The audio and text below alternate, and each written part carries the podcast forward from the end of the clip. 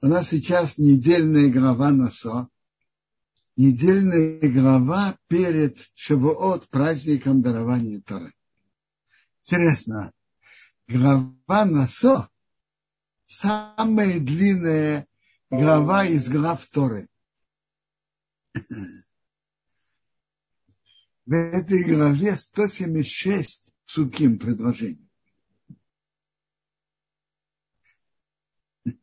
Любопытно, что самая длинная глава в Тиилим, 119 глава, а 6 Мемидорах, там тоже есть 176 псуки. В главе Насо несколько тем. Ну, первая тема – перепись. Перепись семейств Леви. У Леви же было три сына. Гершон, Кеат и Мрари. В прошлой главе рассказывается об их переписи в этой главе. Так в прошлой главе рассказывается об их переписи с месяца и выше. А в этой главе рассказывается о переписи этих семей с 30 лет и до 50.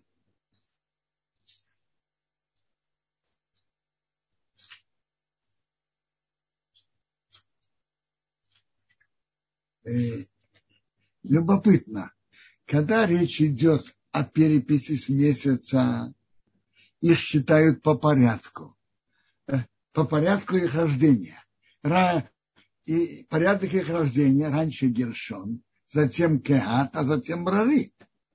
То когда считают их с месяца и выше, считают по такому порядку. А когда считают их с 30 до 50, то то считают по другому порядку. Кеат, потом Гершон, потом Брари. Мне кажется, объяснение этого очень простое. Когда их считают с месяца, считают их по почету по их рождению. Первым родился Гершон, он старший, потом Кеат, потом Рави. А когда считают с 30 до 50, считают тех, которые служат, могут служить и служат. Служба, семья Клод, э, занимались самой святой службой. Они несли самые святые предметы. Арон, жертвенник, светильник, порохот, самые святые предметы. Затем Гершон. Они несли занавески и покрытие и ткани мешкана. Затем брали, они несли бревна, э, подножия и так далее.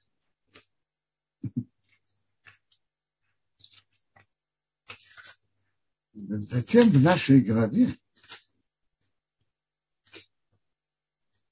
есть заповедь выслать из святого места люди, тех, которые не, ритуально нечисты, которые тмеим. Так есть, оказывается, три уровня нечистоты есть Торуа, привыкли перевозить, переводить прокаженный. Это не совсем точный перевод. Человек, у которого есть определенные пятна на теле, на теле которые Тора называет царат. Его высылают вне лагеря, за лагерь. Затем зов, у кого течет. И, и тот, кто дотронулся до умершего. Есть три лагеря по святости. Самый святой лагерь – это э, э, это Маханы Шхина. Это самый, самый святой. Оттуда высылают всех. Затем за ней идет Маханы Рабия, лагерь левитов. Отсюда, оттуда высылают только тех, у которых нечистота из-за их выделения из тела. Например, женщина, у которой менструация. Это потому, что у нее выделение. Тот, у которого нечисто, он не чист из-за выделения из его тела. А вот, например, человек, который дотронулся до умершего, может быть в лагере левитов. А затем высылка тех, которые, э, которые нечисты. Э, прошу прощения, э, вы говорили так. Из, из лагеря шхины высылают всех. Из лагеря, из лагеря левитов высылают только тех, э, у которых вы которые нечисты из-за их выделения из тела. Это Зав, Зава, Нида, Йоредет. А человек, который дотронулся до умершего, может быть в стане левитов. Моше, он нес кости Иосифа, и он был в стане левитов. Теперь, в стане Израиля могут быть и люди, которые нечисты из их выделений из тела. Но человеку, у которого Мацура, его высылают из стана, из стана Израиля тоже. Значит, из стана Шхина, Мешкана высылают всех. Из левитов только те, у которых нечистота из-за их выделений из тела. А из стана Израиля высылают только человека, который Мацура. Кто привыкли переводить прокаженных.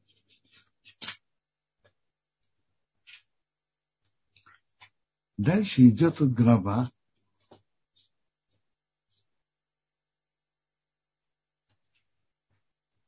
Если человек что-то сделал, в чем-то провинился, что-то нарушил,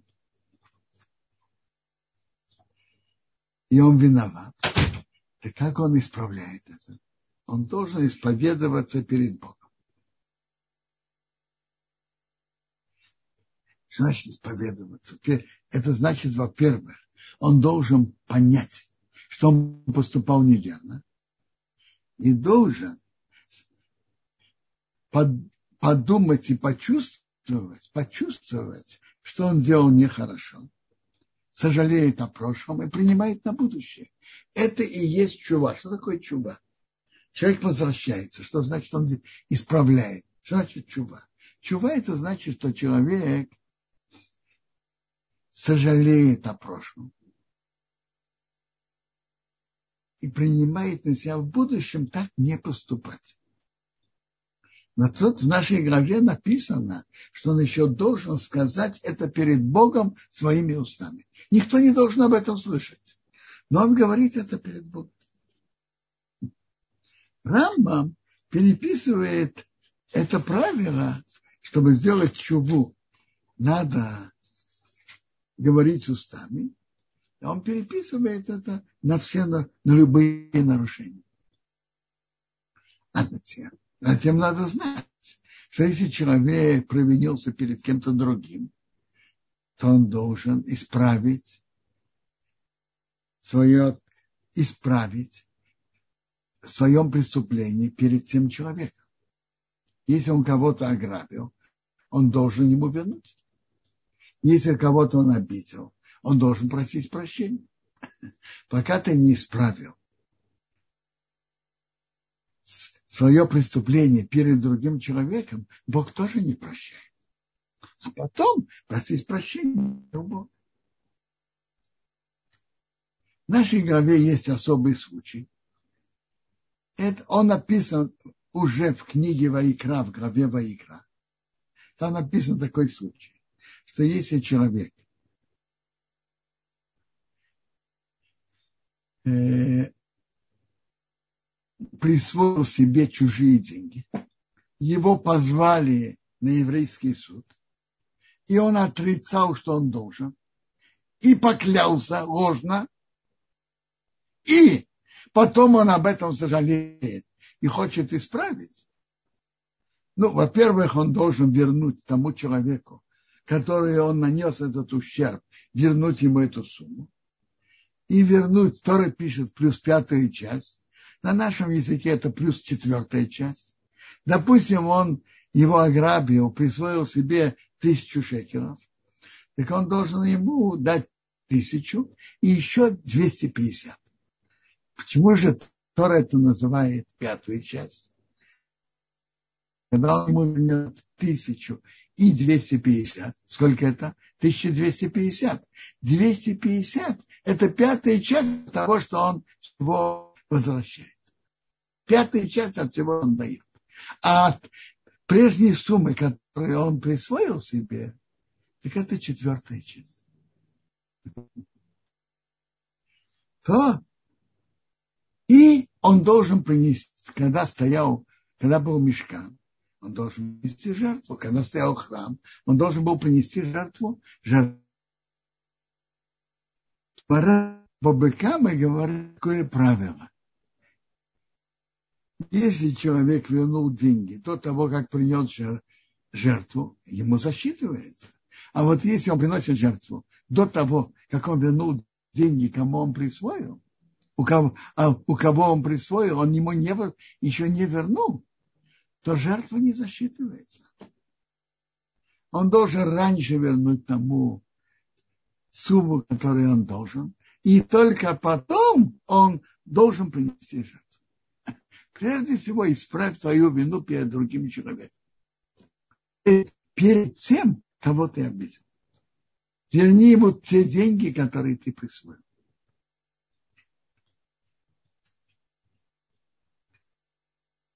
Тора в нашей главе говорит подробность этого закона. А что делать, если кто-то ограбил человека, а тот умер? Кому возвращать? Так первое правило – верни его наследникам, наследники потом. А что делать, если у этого человека вообще нет наследников? Немара обсуждает, а где у нас есть еврей, у которого вообще нет наследников? Есть мы идем вверх по отцовской линии и найдем ему родственников. Двоюродный брат, э, внук брата его прапрадедушки по отцовской линии. И Емара на это отвечает. Если человек принял гиюр, так если он женился, у него есть дети, у него есть наследники. А если нет, так нет. Что же, кому же он должен вернуть тогда? Так в нашей главе написано, надо вернуть Коганим, той смены, в которой он э, приходит. Надо вернуть Коаним, то есть мир. Наследников нет. Так вот эту сумму, как мы говорили, скажем, 1250, вернуть Коаним, той смены, которые служат в то время.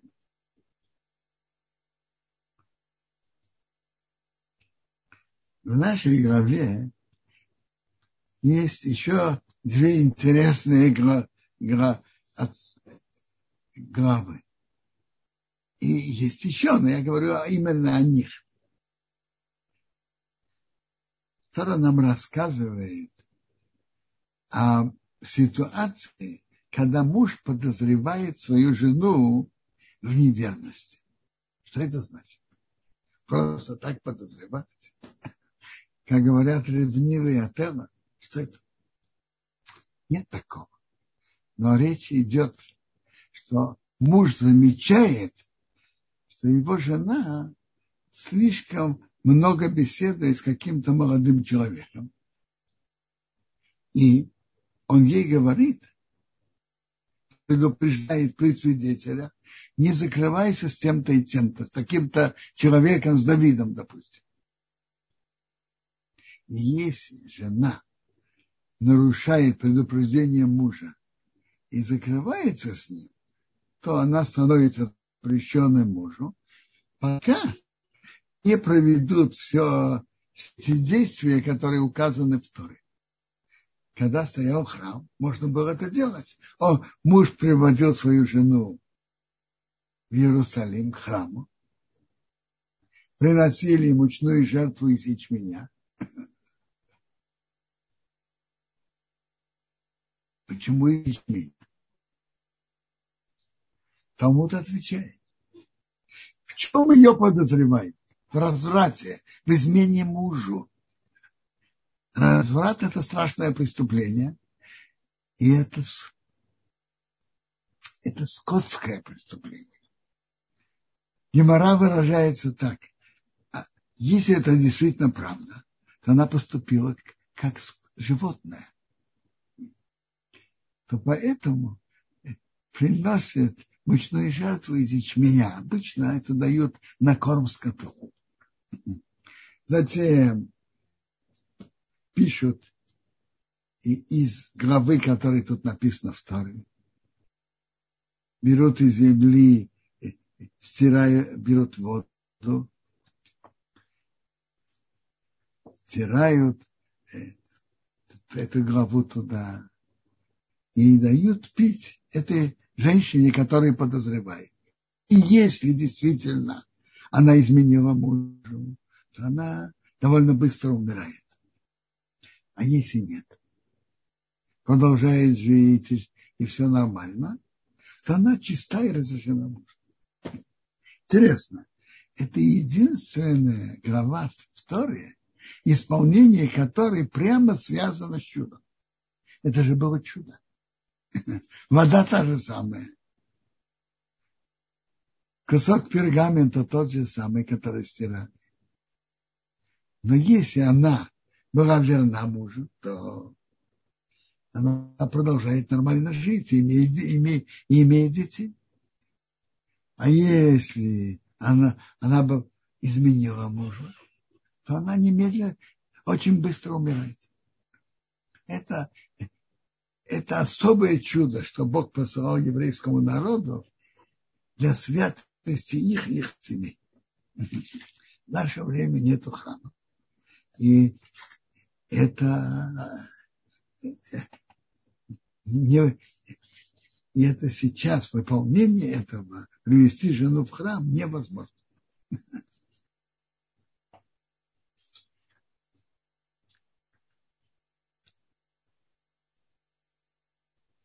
Гемора говорит, что это было, когда евреи были на высоком духовном уровне. Когда, когда было подозрение, что и муж тоже не ведет себя достойно в этом отношении, то вода уже не имела той силы проверить ее. И Рабеха, и это функционировало во время первого храма, и второго храма. Какое-то время до разрушения второго храма Рабихна Бензак объявил, что мы прекращаем это делать, потому что не все мужья вели себя достойно. И тогда, и тогда, как говорит Гемора, эти воды не проверяют жену. Поэтому перестали это делать.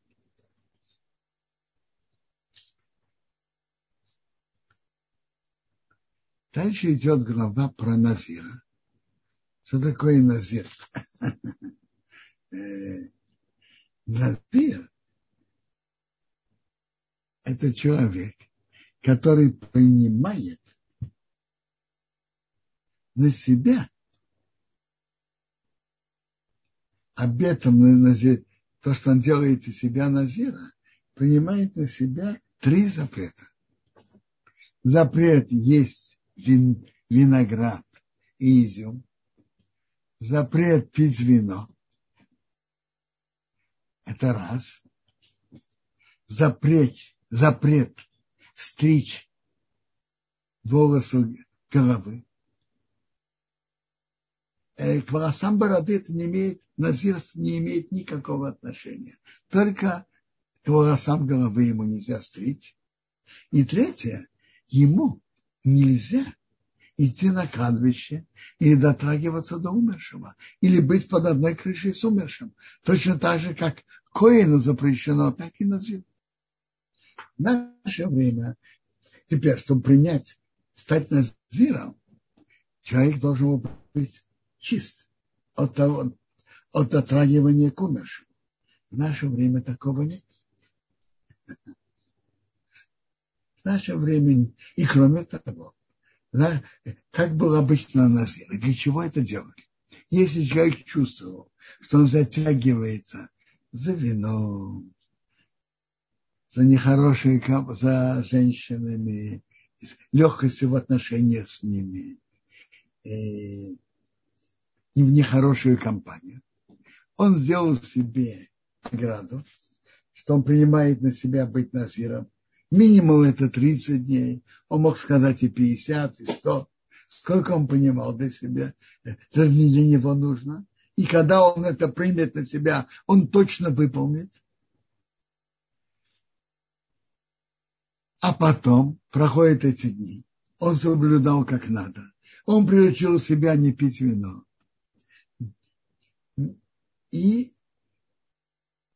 приходит в храм, приносит торжественно жертвы, торжественно стрижется, и с него сходит э, это, э, он перестает быть назиром. В наше время нету храма. Если кто-то примет на себя, он останется навечно назиром. Это, это опасно. В наше время никто этого не делает и не надо. И мы не чисты. Но вообще, как общее правило, и в наше время, если человек хочет себя в чем-то направить и ограничить, так э, Гемора потом в Шухунорах переписывает, чтобы человек на себя не брал обеты. Это опасно. Чтобы человек принимал на себя, ограждать себя от чего-то, но без обета. И человек должен серьезно относиться к своим обязательствам, к своему слову. Слово, слова на ветер не надо бросать.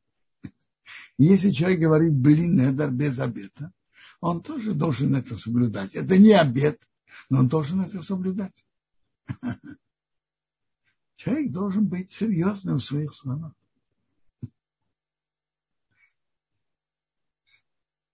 А обеты принимать это опасно. Даже на добрые дела. Даже сдака. Давать на бедных – это важная мецва. Но стоит это делать без обета.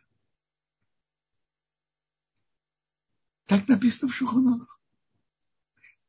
Я вспоминаю, когда папу вызывали к Торе, папа за отца вызывали к Торе. И бывало иногда, что Габай потом говорил Мише Бейрах, Бавур Шанодар, что он принял на себя обед дать только на знаку, дать на знаку. Папа сразу выкрикивал, блин, Эдер! И мне кажется, что голос папы был громче голоса Габая. Надо делать мицвод, мицвод, но без обета. Заку давать без обета. Даже то, что хороший обычай еврейского народа отделять десятину, давать маасер без обетов. Блин, это. Чтобы он так и себя вел, и решительно, твердо, но без обетов. И я Хесед, Ховесхайм тоже об этом пишет, что человек принял на себя отделять десятину, но без обета.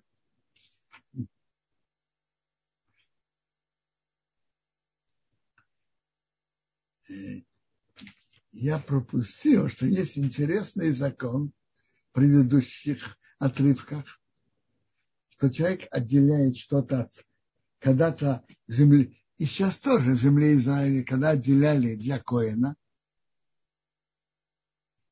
кто дает, кто имеет право кому, какому коину дать. То, что отделено от плодов земли. Тот, кто отделил хозяин Бога, он имеет право давать тому коину, кому он хочет. То же самое насчет денег с таким, денег Маасера. Впрочем, Маасер – это та же стака. Есть вопрос только, человек может дать сдаку в каком-то количестве, а человек может дать сдаку количестве десятого, десятой части от своих доходов. Это, это размер. Но человек выделил из своей зарплаты десятую часть на сдаку. Кто решает, кому давать? Там человек. Он хозяин давать, я хочу на этого бедного, на эту ищиву и так далее. Он хозяин решать, кому давать.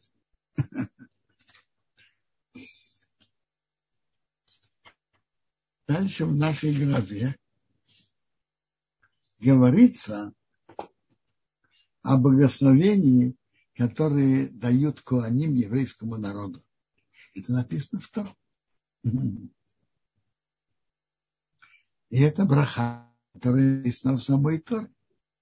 Они возложат мое имя на сынов Израиля, а я дам им благословение. То есть это благословение, что Бог обещает, что это благословение имеет силу.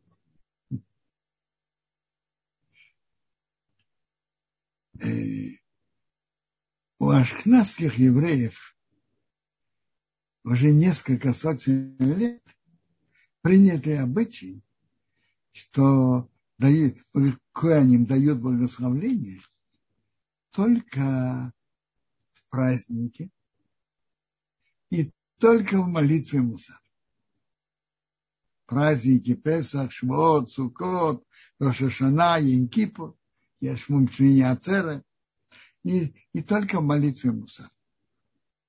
У сфарских евреев они благословление это каждый день, как написано в Торе.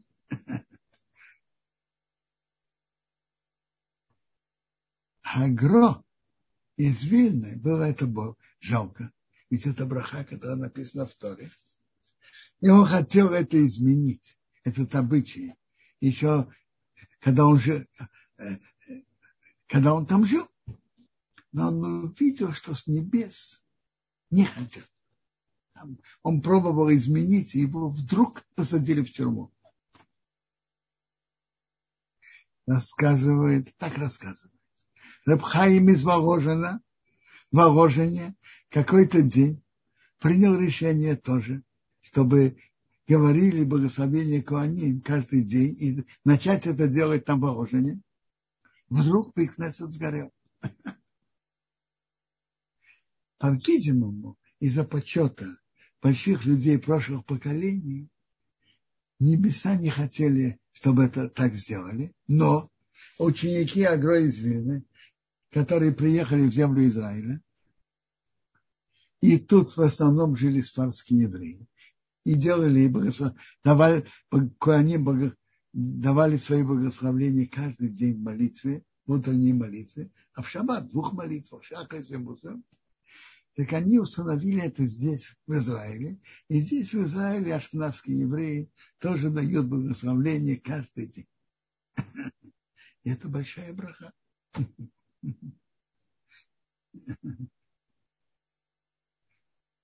Конечно, когда есть куаним, это большая браха. Браха написана в самой Торе. Пусть, пусть возложит мое имя на сынов Израиля, а я дам им благословение. В нашей главе Тора дальше рассказывает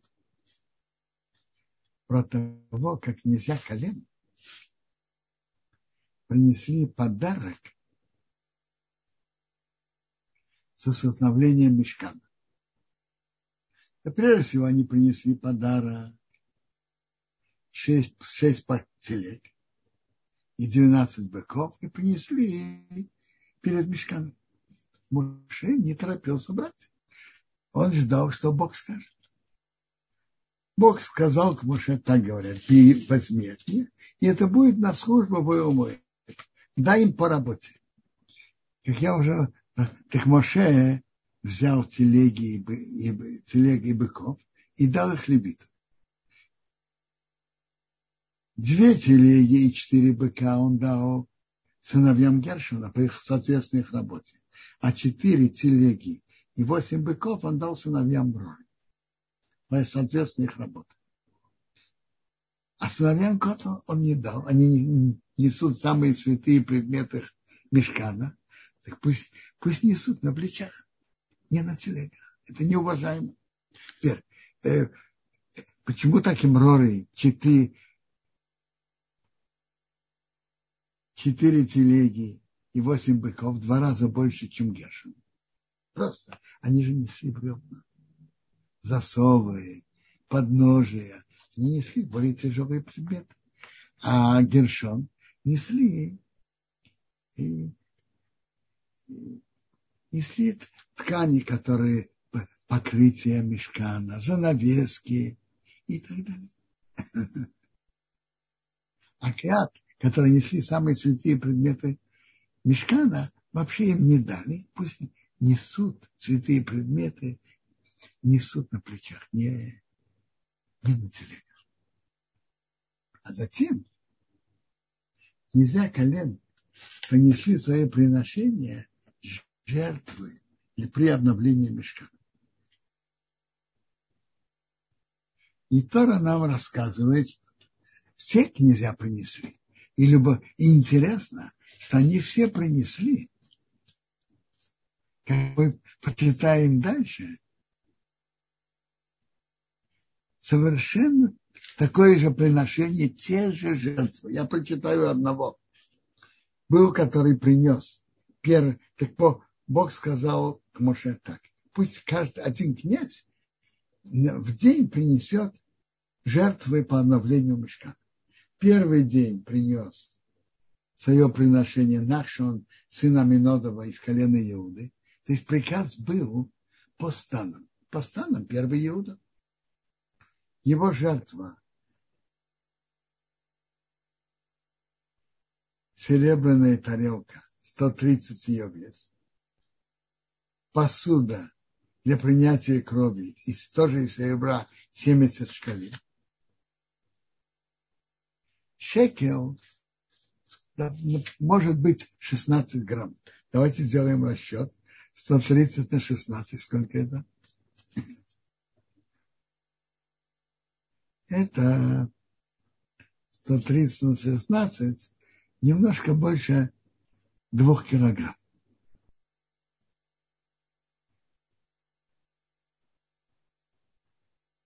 Посуда из серебра. Посуда для принятия крови 70 шкалем, если на 16, это килограмм 120. Они были наполнены крупчаткой. Одна ложка 10 за, э, одна ложка из золота весит 10 шкалин. 160 грамм. Бык, бара, бык, баран после года, баранчик до года. Один. На жертву всесожжения. Козленок на жертву хатата. Прощение, очищение. А на жертву э, шламим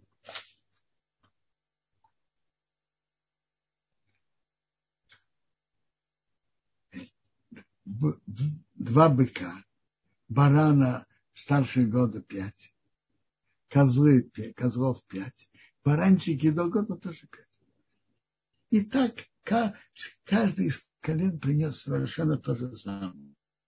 Принес приношение серебряную тарелку, серебряная посуда для принятия крови от жертвы, ложку, золотую ложку, наполненную воскурением.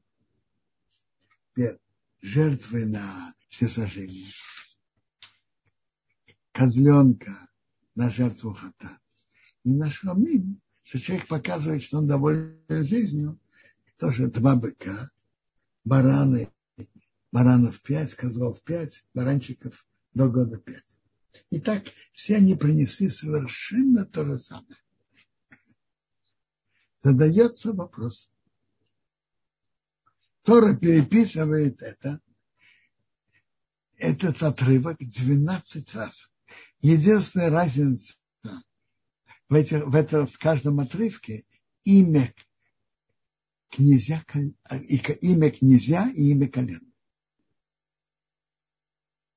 Почему же Тора переписывает этот отрывок 12 раз? Не, не короче было бы написать, что я принес Нахшон с сына Минадава, князь колена Иуды, а князь колена Исахара принес то же самое. Князь колена Звулон принес то же самое и так далее.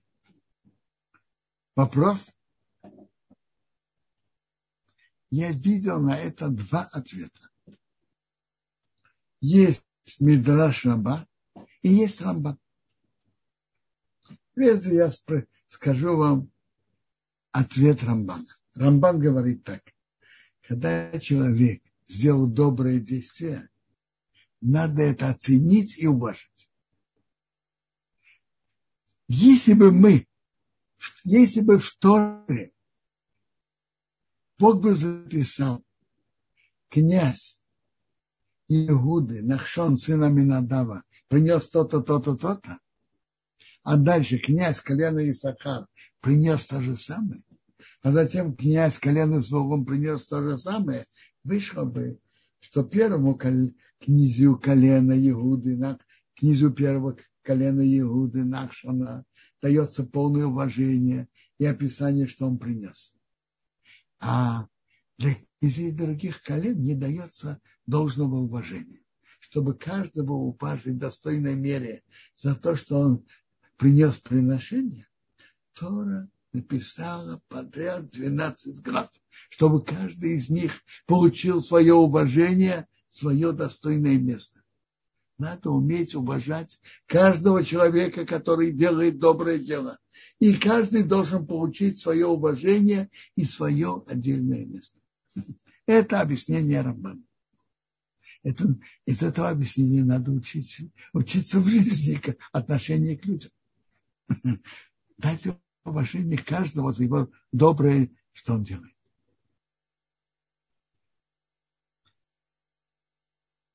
Мидраш Раба дает на это совершенно другой ответ. Э, Мидраш говорит так. У еврейских колен были предания об их будущем. У князя Иуды были предания что из них выйдут цари. И его приношение было соответственно царству. Вот эти э, пять баранов, пять козлов, э, пять баранчиков, это соответственно 15 царям, которые, которые были царями после царя Шлома. Пять из них были очень достойными цадыками пять очень недостойными, а пять средние. И, соответственно, этому это было, соответственно, царству. То же самое. Тарелка серебряная, соответственно, царству. Что, и посуда для принятия крови, соответственно, царству. Что он будет царствовать и на суше, и на море, и так далее. А вот, например, колено Исахар принесло совершенно то же приношение, но это соответственно тому, что они будут усердно заниматься Торой. У колена Звулун они занимались морской торговлей помогали колену Исахара, соответственно, их части и так далее. Так подробно это объясняет Мидраш Раба. А теперь, если вопросы, пожалуйста. Квадарав, если можно, а, с позволения а, Рава Гершинзона, а, мы хотели наш урок посвятить памяти возвышения души папы нашего слушателя Александра Наум бен Шламо. Пожалуйста, хорошо.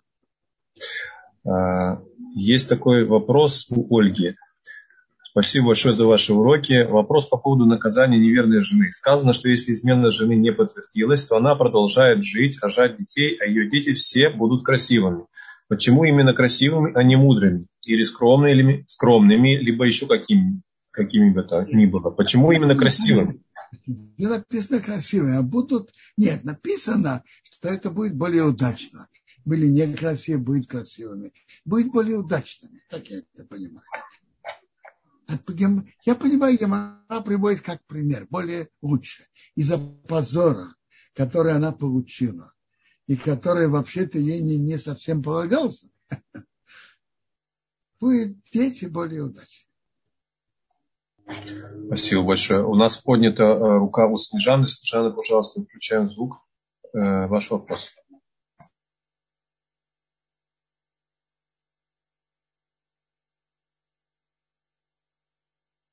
Вполне возможно, что рука была поднята по случайности.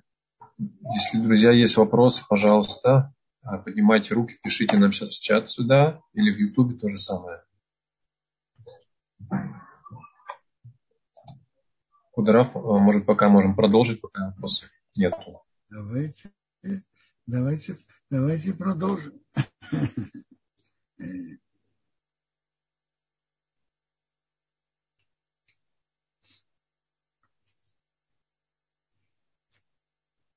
нашей в Гимаре на, насчет главы женщины, которые подозревали в неверности, а сколько псуким в главе Насо? 176. 176. Теперь, в Гимаре, который говорит о э,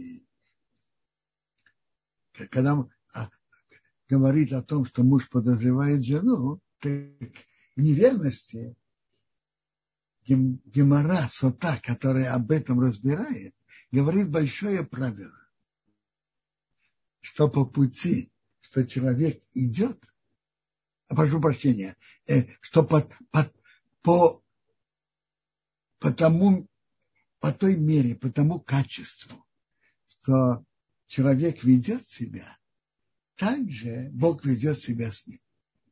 Так же с небес Бог ведет себя с ним. Нет, он начинает так. Процедуру. Ей дают выпить в глиняной посуде.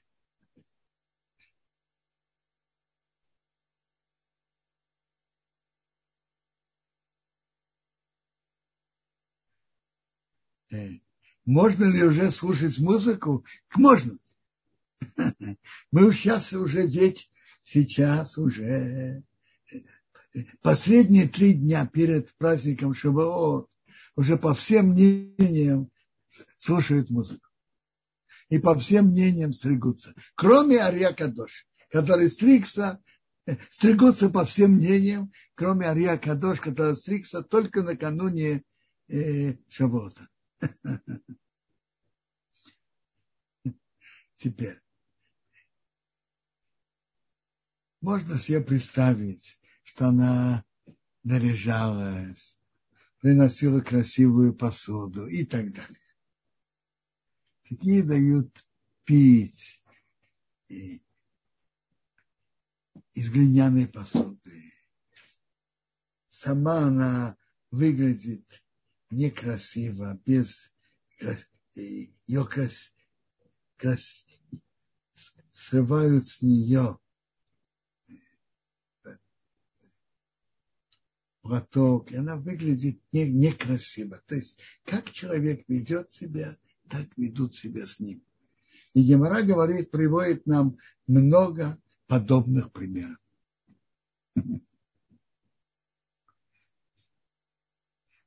как человек себя ведет, так же и с ним происходит.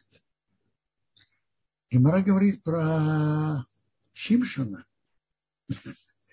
Он смотрел э, о выборе жены. Его папа с мамой сказали, «А почему ты берешь филистимлянку? Да, Рамбам уже говорит, что понятно, что он сделал гиюр. Но, но зачем? Что, среди евреев недостаточно? Он говорит, мне, потому что она нравится моим глазам. То есть он пошел за глазами и выкрыли ему филистимляне, выкрыли глаза. Авшалом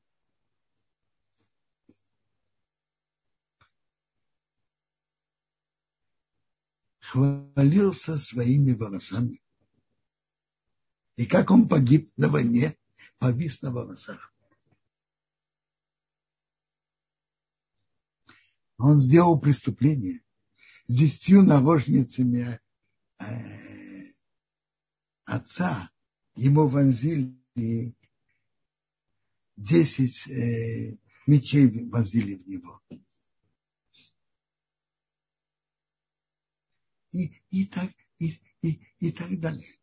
Все, что как человек делает, так с ним и происходит. И в хорошую сторону. Йосеф заботился похоронить папу. Кто заботился нести, нести останки, кости Йосифа? Кто? Йосиф заботился о похоронах папы. Это было ему не очень, совсем непросто, но он просил фараона. И через, через слуг он просил фараона. И, и в еврейском народе не было кто-то более высоком положении. Бог ему заплатил. То же самое. Кто занимался им? Его костями. Кто? Моше. В еврейском народе не было больше, чем Моше. А чем Бог заплатил Моше? Что сам Бог занимался его похороном. То, как человек что-то делает, это, это ему это ему возвращается. Как, как человек, человек делает другим. Ну, это известно в истории с Йосифом. И при продаже Йосифа послали пап, папе, зарезали козленка, окунули рубашку Йосифа в ее кровь и послали папе кто был инициатором. Иуда был там решающим в семье. Иуда обманул папу козленка. Как это ему было отплачено? Тамар договорил, когда он ее встретил на дороге, договорилась с ним о козленке. О козленке. И пока взяла у него три его личных предмета, и когда он пошел поменять, он ее не нашел. Он обманул папу козленком. Его обманули козленком.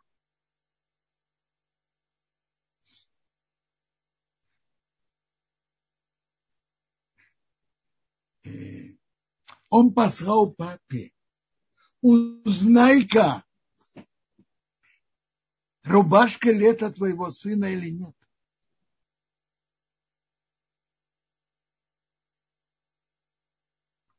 Когда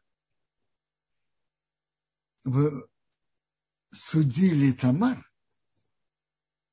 и хотели ее приговорить к наказанию, она послала к Иуде.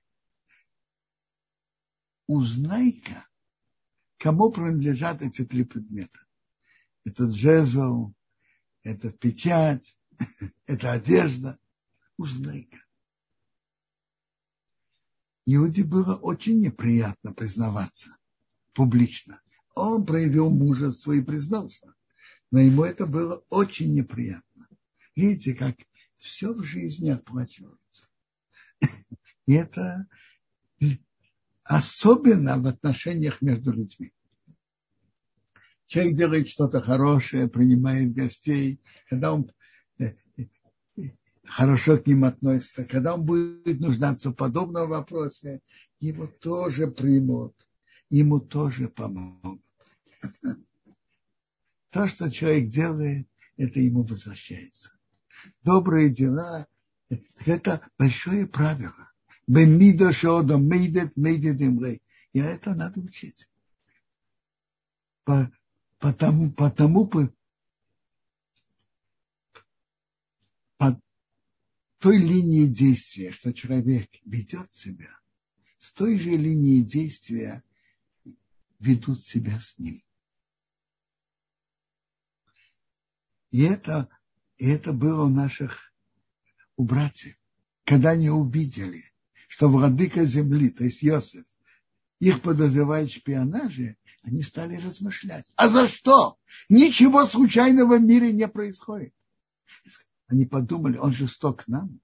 Мы были жестоки к нашему брату. И поэтому это не случайно. Все, что человек делает, подобное возвращается ему. Это большое правило жизни. Тому, кто усердно учит то, что возвращается, праха в этом мире, в будущем. Всего, всего хорошего. До встречи завтра.